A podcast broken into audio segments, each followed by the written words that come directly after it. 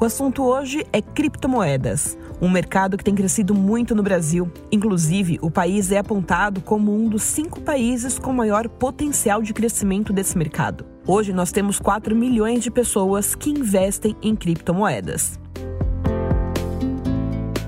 Durante uma live produzida pelo Estadão Blue Studio e com patrocínio da Bitso Brasil, a jornalista Juliana Rangel conversou com a head de políticas públicas da Bitso Brasil, Karen Duque, a pesquisadora e professora no Instituto Liberdade Digital, Roberta Batiste, e com o diretor da CVM, a Comissão de Valores Mobiliários, João Acioli, sobre as perspectivas do desenvolvimento desse mercado. Vamos ouvir agora. Bom, eu vou começar fazendo uma pergunta para a Karen. Karen, quais são as perspectivas para o mercado de criptomoedas no Brasil? Você acha que inserir a regulamentação no Brasil tende a acelerar ou a prejudicar o desenvolvimento desse mercado? Juliana, obrigada pela pergunta. É, a sua pergunta acho que vem num momento bastante, bastante importante em que a gente está discutindo a regulamentação da criptoeconomia no, no, no Congresso. Como a nossa missão é tornar criptomoedas úteis na vida das pessoas, a gente enxerga que a gente só consegue atingir essa missão através de regulação.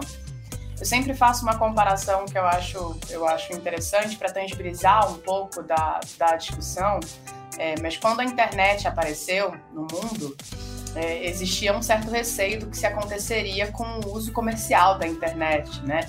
E aí o parlamento americano aprovou o ato da decência das comunicações, com o objetivo de proteger a sociedade sobre essa tecnologia nova que estava surgindo, estava expandindo no mundo. Quando a Uber chegou no Brasil, é, a gente dizia o quê? Nossa, você vai entrar no carro de um estranho e a gente precisou aprovar marcos regulatórios também é, para olhar um pouco mais especificamente para o escopo dessa tecnologia. E a gente vive um momento muito parecido com a criptoeconomia. A gente acredita que a chancela da legalidade dessa atividade, né, a gente de fato garantir à sociedade que a atividade é uma atividade legal, mas ela não ser proibida ela não ser legal, o, o, a confirmação do Estado sobre essa legalidade ela é importante para a gente conseguir amplificar o uso da tecnologia. Então, sem dúvida, o avanço, o avanço da regulamentação, ele é fundamental para que a gente consiga é, garantir, dentro do contexto social, que de fato a gente está olhando para uma atividade, para um ecossistema que deve ser massificado, que deve ser amplificado cada vez mais. Legal, Karen, você fazer esse paralelo aí com a internet, né, com outras novidades que a gente é, teve ao longo dos últimos anos, porque toda novidade traz um pouco de receio, né? E acho que nada como a segurança para ajudar a desenvolver, né, com menos medo até. Bom, é, agora eu queria ouvir a Roberta um pouquinho sobre esse mesmo tema. Roberta, o que, que a gente já tem hoje em termos de arcabouço legal e como você acha que a gente pode avançar aí para conquistar esse nível de segurança sobre o qual a Karen falou. Ah, legal. Uh, primeiro, muito obrigada pelo convite. É uma honra estar aqui dividindo esse espaço com vocês.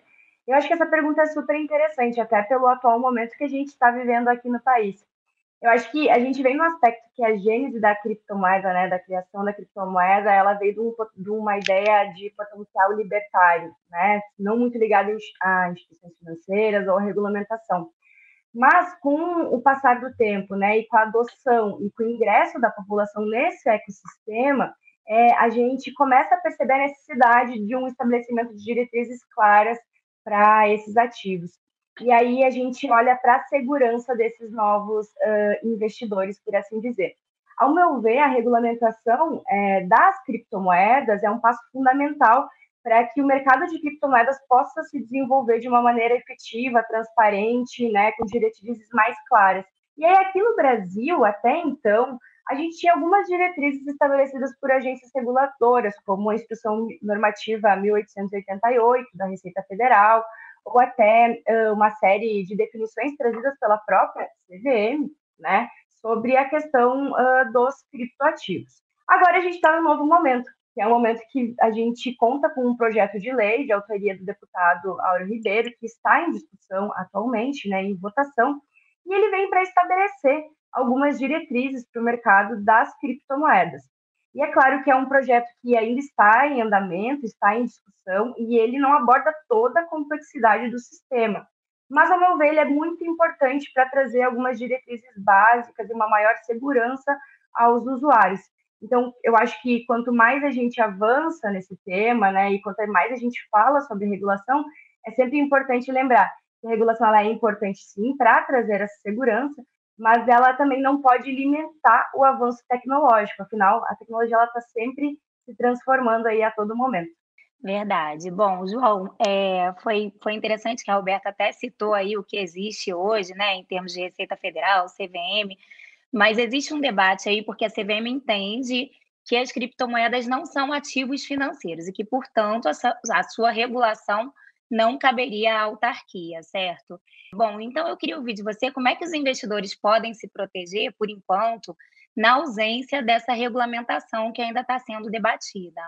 Um prazer estar aqui com vocês, batendo esse papo, que eu acho super importante a gente ter essas conversas para ajudar o público a entender do que se trata essa, essa novidade e, e influenciar também o debate da regulamentação que está em curso. Né? O momento realmente é muito importante para que a gente tenha essas, essas discussões. Né? Então, como, como a Roberta falou, é, eu acho que o ponto mais que me sensibiliza é assim: é, a gente tem a necessidade a gente tem essa percepção, ao menos, da necessidade, se tem a necessidade ou não, importa menos do que a percepção generalizada da, da necessidade. Como a Karen falou assim, se todo mundo acha né, que é, é necessário, é a opinião que prevalece no Brasil. Né? A gente tem essa cultura de ter muita desconfiança e tudo, ah, não está regulamentado, não está regulamentado.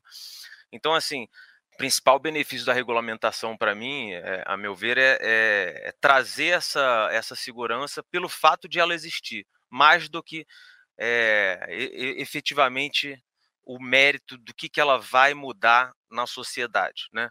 É, o que, que ela, as mudanças que ela vai implementar é, por imposição estatal. Eu acho que assim a, a existência daquilo para dar uma robustez, para dar uma confiabilidade, é a principal virtude. E para isso é fundamental realmente que ela só, ela praticamente exista com o um mínimo de, de interferência e ela cumpra um papel onde é necessária realmente a presença do Estado. Né? Então, assim, questões muito é, essenciais de proteção à, à propriedade. Então, é, questões de segregação patrimonial, para dar uma segurança de que não iriam acontecer consequências para o patrimônio dos envolvidos que eles com que esses participantes não tivessem concordado de antemão, né?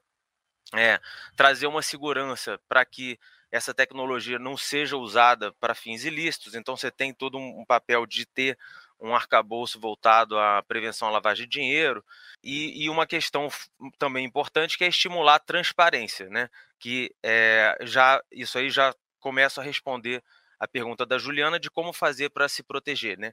A transparência é muito importante. É muito importante que os participantes estudem, entendam do, exatamente é, os termos das transações que eles estão entrando, né? O papel de cada é, agente econômico com, com que eles estão lidando, é, quais são os direitos que eles estão contratando, né? não só clicar o eu aceito, e sim ler né, essa, a, a, a, quais são as obrigações e direitos que eles têm com as exchanges, com como é que se dá a, a, formalização das transações por meio dessas plataformas, quais plataformas. Então, o estudo disso é muito necessário, né? a compreensão. E eu acho que esse é um papel também que seria bem-vindo que, que entidades como o CVM, a CVM tem um, um programa muito robusto de CVM educacional é, e outros programas também de é, educação financeira, educação tecnológica, para que as pessoas saibam o que estão fazendo. Né? É, e assim, sobre a CVM entender o que, que, que ativos são, que, que os ativos digitais são financeiros ou não, primeiro que eu, bom, eu tenho um disclaimer que eu faço que assim, as minhas opiniões são minhas, né? Eu sou 20% do colegiado só, é, e não necessariamente refletem a opinião institucionalizada da autarquia. Mas a gente está em um momento de reforma da regulamentação de fundos de investimento, que é onde tem o rol de, de ativos financeiros. Né? Então, assim, a CVM não entender hoje que eles são ativos financeiros é apenas um retrato de que a regulamentação atual não inclui na lista de, do que são ativos financeiros é, os ativos, os criptoativos. É, mas isso é um contrassenso. Você perceber, é, a, você pode investir em fundos de investimento que investem em fundos de investimento lá fora, que investem em criptoativos. E a cota do fundo de investimento daqui é um valor mobiliário. Então, por que, que o conteúdo do envelope não é um valor mobiliário, mas o envelope é um valor mobiliário? Ou é um ativo financeiro? Então, assim, essas categorias, elas são é, mutáveis, especialmente pelo fato de nós estarmos é, em processo de mudança é, regulatória, e eu não vejo particularmente razão nenhuma para que ativos digitais ou criptoativos não, não sejam considerados ativos financeiros na regulamentação da CVM e possam ser adquiridos por fundo de investimento, por, por, por investidores diretamente e assim tratados como, como essa categoria jurídica de ativos financeiros que é super ampla, né? e não deveria ser excluída. Isso é um problema, inclusive, sério que tem no PL hoje, né?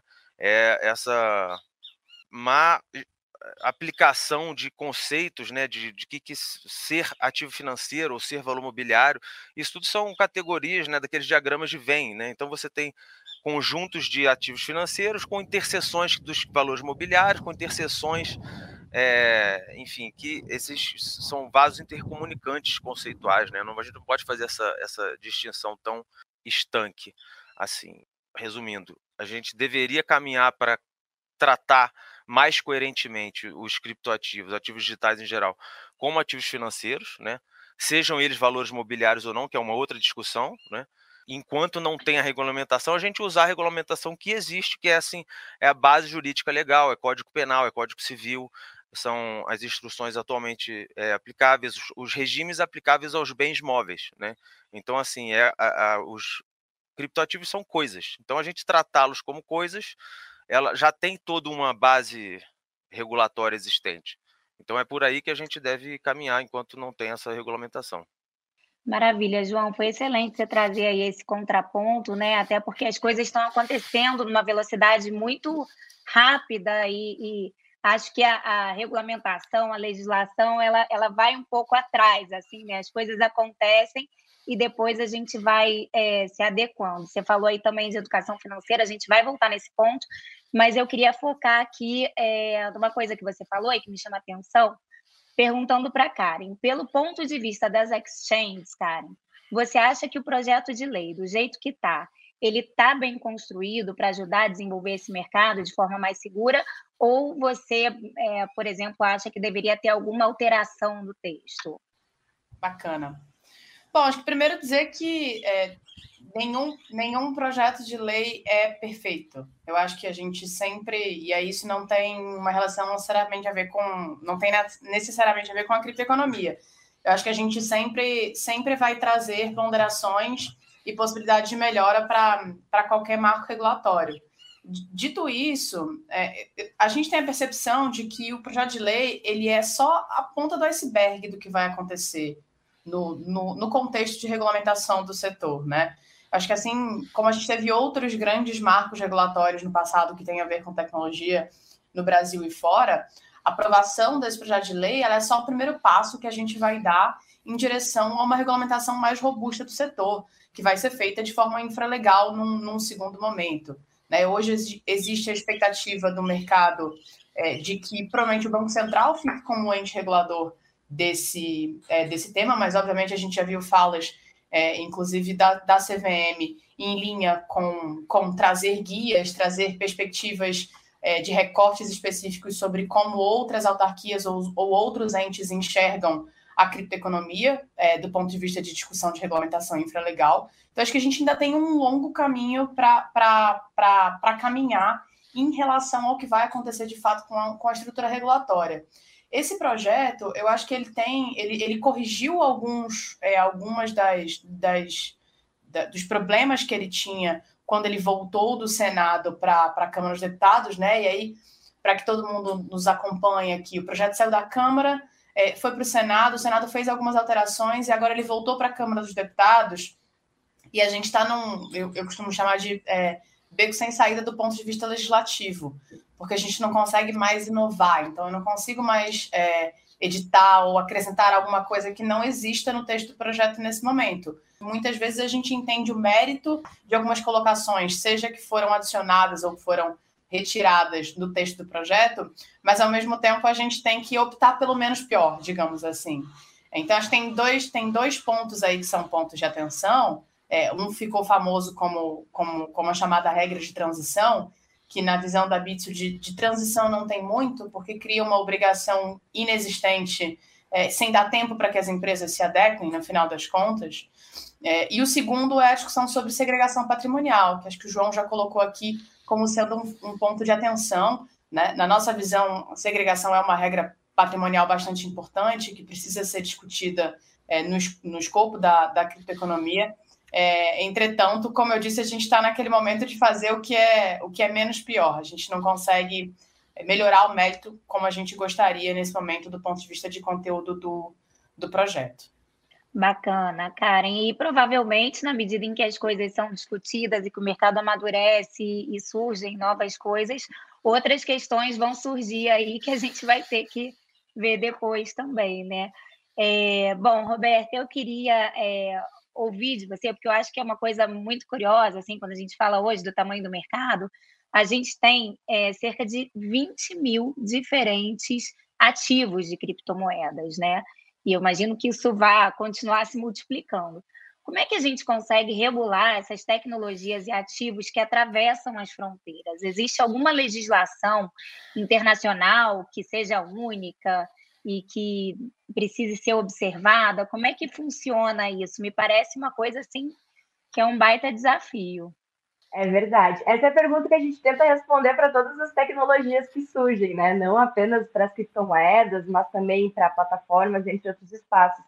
É, quando a gente olha para a internet, é impossível a gente se limitar ao território geográfico, né? Porque no espaço virtual a gente não tem essa delimitação geográfica, por assim dizer. Então, é, acaba trazendo um pouquinho de limite aos estados, às suas atuações e até a sua atuação soberana. É, respondendo objetivamente a tua pergunta nesse primeiro momento, não, a gente não tem uma legislação única e internacional que seja aplicada, por exemplo, na, em questão das criptomoedas. E isso acontece justamente porque cada país vai tomar a decisão que mais vai se adequar à sua realidade. E existem escolhas que acontecem de forma totalmente oposta, como é, por exemplo, da China, que a gente tem uma proibição da utilização das cripto, e El Salvador, que adotou a cripto como uma moeda nacional. Então, nesse sentido, em 2021, a gente viu um avanço relativamente grande né, de regulamentação desse mercado, e a gente viu diversos governos anunciando novas medidas para regular o mercado de criptomoedas, né, e que foi que repercutiu em mídias nacionais e internacionais. Então, é possível dizer que é, houve, assim, uma mudança, por assim dizer, dos legisladores quanto à importância da regulação desse mercado, e aí, quando a gente fala em alinhar expectativas né, internacionais a uma legislação internacional única, eu acho um pouco difícil. Eu acho que a gente pode falar futuramente em diretrizes uh, comum entre os países, ou norma de condutas, ou tratados. Mas é, eu creio que isso é uma coisa que precisa ainda ser resolvida em âmbito interno dos países, que é o que está acontecendo naturalmente uh, em diversos locais, assim como no Brasil. Então, sim, é um desafio, não só no que tange a criptoeconomia, as criptomoedas, mas a tecnologia em geral, né, por avançar fronteiras e não se limitar a limites geográficos mesmo. Juliana, deixa eu fazer uma parte aqui na fala da Roberta, só para dizer que a gente, nesse ponto a gente não podia concordar mais. A criptoeconomia ela tem um desafio é, de ser uma tecnologia global, mas é, de existir a necessidade dos países avançarem com a regulamentação de forma local. É, e eu acho que essa, essa dicotomia ela é, ela é parte inerente do avanço de discussão regulatória de absolutamente qualquer tecnologia que seja global. Acho que isso aplica-se para a internet com certeza, é, e, e, também aplica-se para a criptoeconomia. E eu vejo que a gente está num lugar de bastante privilégio no, no, no Brasil e na discussão é, de regulamentação, porque a gente está avançando com um marco que de fato estabelece guias, né, estabelece parâmetros mínimos é, anti-lavagem de dinheiro, parâmetros mínimos de conhecimento do seu consumidor, parâmetros mínimos de segurança para o usuário, mas ao mesmo tempo ele entende que ele não consegue avançar do ponto de vista regulatório na camada da tecnologia. Então, no Brasil, a gente não está regulando a blockchain, a gente não está regulando os nós de conexão, a gente está regulando as exchanges, no caso a Bitso e outras, e a gente está regulando o comportamento dos usuários. Então, acho que esse é um, é um ponto super importante, é entender até onde, de fato, a mão da regulamentação vai conseguir alcançar e vai conseguir ser eficiente. Bacana, Karen. Obrigada aí por, por complementar a resposta da Roberta. É, a gente vai voltar nesse tema já já. João, você comentou aí, né, até de alguns fundos que hoje, né, no limite, já investem em outros fundos que investem em criptomoedas. E a gente está vendo que empresas do mundo inteiro estão entrando hoje nesse mercado, né? As criptomoedas estão virando, em muitos casos, até meio de pagamento. A gente já tem no Brasil 900 estabelecimentos comerciais que aceitam a criptomoeda como meio de pagamento. Agora, no caso das empresas de capital aberto, que são listadas em bolsa, eu queria saber como é que elas lançam isso no balanço aqui no Brasil, como é que está isso, e como que os investidores podem ter mais clareza sobre esses investimentos que as empresas estão fazendo. Bom, o básico da, da, do tratamento fiscal, contábil é, que existe hoje para uma segurança geral de, de como tratar é, esses, esses ativos, já tem até um, uma instrução normativa da Receita, né, a 1888, ela, tra, tra, eh, ela traz esses, esses parâmetros, então assim, você já tem pelo menos uma segurança contra, o, contra a autoridade mais temível, que é a Receita. Né? Então, é, seguindo aquilo ali. Agora, isso aí é até uma ponte para mostrar como que existe esse certo folclore de que toda tecnologia, você vê uma tecnologia, assim, cadê a regulamentação? Precisamos da regulamentação.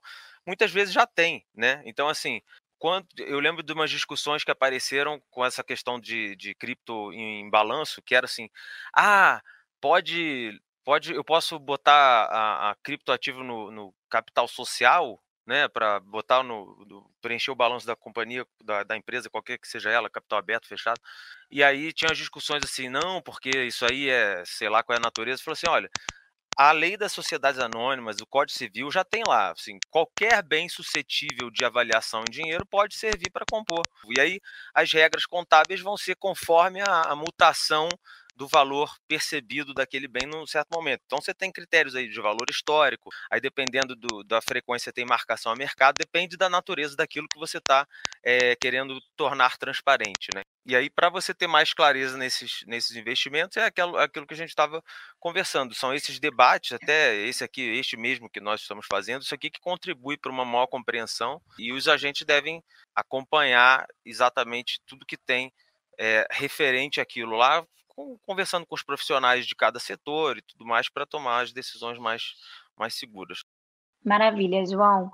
Bom, Karen, você acabou de fazer um comentário aí super pertinente sobre tecnologia e eu queria voltar um pouquinho nesse tema. Você falou, a gente não está regulamentando a blockchain, né? A gente está é, estabelecendo aí critérios para o comportamento do usuário, é, critérios para as exchanges, né? E, e acho assim um receio muito grande, uma discussão no mundo inteiro, é que essa regulamentação possa limitar a inovação, a tecnologia, a liberdade, a flexibilidade, né? Que também é o que está por trás aí do, do, sucesso das criptomoedas. Queria que você elaborasse aí para gente como é que você vê essa questão. Acho que você começou falando aí tão bem que eu queria te ouvir um pouco mais sobre isso. Bom, Juliana, essa pergunta ela é uma pergunta que existe desde o surgimento da tecnologia. Eu acho que a gente precisa fazer uma análise do porquê a tecnologia surgiu, né? Por que, que o Bitcoin, que foi a primeira criptomoeda e hoje talvez ainda mais famosa, apareceu? Ele apareceu porque existia é, uma desconfiança social de estruturas financeiras tradicionais e, e de governos, né? Então, a, a motivação por trás do surgimento da tecnologia ela tem um viés libertário, né? Eu não, eu não gostaria de usar os intermediários tradicionais, os garantidores de transações tradicionais, para fazer transações num primeiro momento de uma moeda que depois acabaram se tornando é, transações possíveis, enfim, até de contratos inteligentes através da blockchain hoje em dia. Então, pensando sobre o motivo do surgimento da tecnologia, quando a gente pensa, agora eu estou colocando é, regulação no meio disso, quando você olha para a comunidade, a comunidade fala, ué, não faz sentido, né? Eu criei isso aqui pensando que eu não quero ter os intermediários tradicionais no meio garantindo essas transações, e agora eu estou colocando o governo de novo no meio dessa, dessa história. É, então, é, é, é, natural que a gente tenha um certo receio da comunidade, né, dos criptoentusiastas, em relação ao avanço da, da, da regulamentação. Eu, particularmente, essa também é a posição da Bitso, a gente tem uma visão de que a gente se a gente não avança para uma estrutura de regulamentação da tecnologia, como eu mencionei que é o que a gente está fazendo, a gente vai estar num bom lugar. A gente vai estar num bom lugar porque a gente vai garantir que as exchanges tenham padrões mínimos de funcionamento, é, que a gente tenha regras mínimas estabelecidas para que elas sigam de fato é, regras locais estabelecidas do ponto de vista de funcionamento, para que elas tenham presença local, para que elas sigam regras que vão garantir a segurança do consumidor, enfim, estabelecer uma série de padrões que vai é, gerar um ecossistema localmente mais seguro, mas ao mesmo tempo a gente tem a compreensão de que a tecnologia é global e que a mão, a mão da regulamentação ela não vai alcançar a estrutura da tecnologia. Mas uma vez eu faço um paralelo com a internet que eu acho que é muito importante. Pensando no Marco Civil da Internet no Brasil, por exemplo, o Marco Civil da Internet não regulou a internet. A internet não está regulada. Quem está regulado hoje são os, são os grandes intermediários, os grandes players, o Google, a Meta, o Twitter. Eles estão sob o escopo do marco civil da internet. Mas se alguém quiser se conectar no Tor e acessar a Deep Web, ele vai fazer isso e a gente pode olhar e a gente vai olhar para o comportamento desse usuário, que é outra coisa que o nosso projeto de lei faz, que eu acho interessante. Então, a gente estabelece penas para mau comportamento ou para mau uso daquela tecnologia. Roberta sabe isso melhor do que eu, mas se a gente olhar para as camadas de regulação da internet, é, a gente não consegue alcançar todas elas. Mas quando a gente olha para a camada intermediários e para a camada usuário, que é a camada comportamento, é onde historicamente a regulação se mostra como muito mais eficiente, porque a gente entende que a tecnologia, no final das contas, ela é global e não local. Maravilha, Karen. Você passou a bola para a Roberta, então eu vou emendar aqui numa pergunta para ela. Bom, Roberta, quando a gente lançou aqui no Brasil Home Broker, lá atrás, eu lembro assim que foi um sucesso. Era repórter de finanças, cobria isso, e teve uma campanha assim muito grande educativa do governo, da CVM, da BMF Bovespa, né, e das próprias corretoras na época. Bom, com esse crescimento vertiginoso aí das criptomoedas nos últimos anos, será que já não está na hora da gente fazer um esforço nesse sentido? Legal você falar sobre isso, porque isso é um dos aspectos que eu acho mais importante, que a educação. Até às vezes eu sou chata de tanto que eu bato na educação. É, aqui no Instituto Liberdade Digital, a gente pôde fazer uma pesquisa no ano passado sobre a relação da criptografia e economia. E nesse momento a gente teve a oportunidade de escutar vários, vários grupos representativos, sejam especialistas, pesquisadores, jornalistas e políticos, entre outros. E a gente verificou uh, justamente que falta educação na população a respeito desses temas. Então, a circulação e a fiscalização das criptomoedas, ou o que se relaciona às criptomoedas, da sua grande maioria está sempre associada a maior frequência com ilícitos financeiros, com lavagem de dinheiro, quando na verdade não se trata somente disso. Então, foi apontada uh, pelos esses entrevistados que essa concepção das pessoas, né, do cidadão, essa concepção equivocada das criptomoedas como ilícitos financeiros, justifica também a falta de compreensão deles do potencial da criptoeconomia. Então, subsiste esse entendimento de que o debate político em volta desses temas da criptomoeda ainda é superficial e é importante ampliar para o público a informação. Então, somente com a informação, e como o próprio João é, trouxe antes, né, com essa educação digital, com a educação financeira, é, somente assim as pessoas vão se sentir mais seguras para adentrar nesse para investir nesse mercado e também para entender uh, o, todo o potencial da cripto e também do blockchain, que é uma coisa que está em bastante avanço e tem muito potencial ainda. Então não adianta a gente só falar sobre regulação propriamente dita, não levar esse conhecimento para aqueles que vão adentrar no ecossistema e que são atores super importantes nesse espaço. Né? Somente assim a gente consegue avançar de maneira eh, democrática, por assim dizer, e, e, e trazendo segurança para a população no geral. Perfeito. Bom, gente, esse assunto rende pra caramba, dá vontade de ficar aqui um tempão conversando, mas é uma pena que a gente vai ter que encerrar agora, a nossa conversa está chegando ao fim. Eu queria agradecer aqui a Karen, a Roberta, o João. Se você perdeu a live e quer assistir a esse bate-papo na íntegra, ele está disponível em estadãobluestudioplay.com.br.